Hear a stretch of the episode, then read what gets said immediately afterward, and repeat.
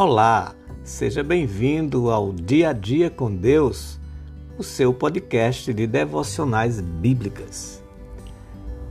Mas Deus prova o seu próprio amor para conosco pelo fato de ter Cristo morrido por nós, sendo nós ainda pecadores. Romanos 5, 8. Por que Deus nos ama tanto?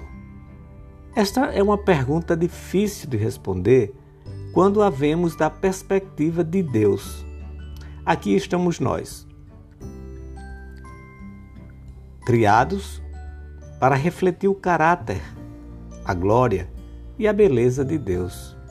Contudo, o desobedecemos vezes sem conta, todos os dias, em todos os lugares e de muitas maneiras.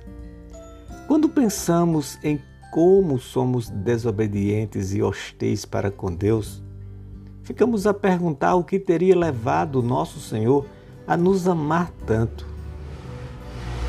Em Romanos 5, 7 e 8 está escrito assim: Dificilmente alguém morreria por um justo, pois poderá ser que pelo bom alguém se anime a morrer. Mas Deus prova o seu próprio amor para conosco pelo fato de ter Cristo morrido por nós, sendo nós ainda pecadores. Esse é o tipo de amor que transcende a todas as experiências humanas e a tudo que existe nesse mundo.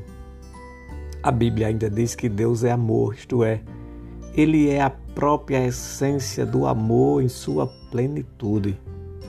Então, porque Deus nos ama tanto, a única conclusão a que chegamos é que é da própria natureza de Deus amar. Ele decidiu nos amar. O amor é parte integrante do seu caráter santo e eterno.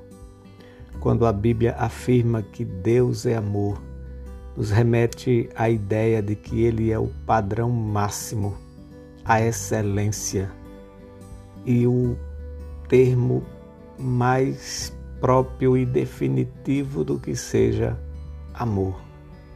Nós o amamos porque ele nos amou primeiro. Que Deus te abençoe e até a próxima.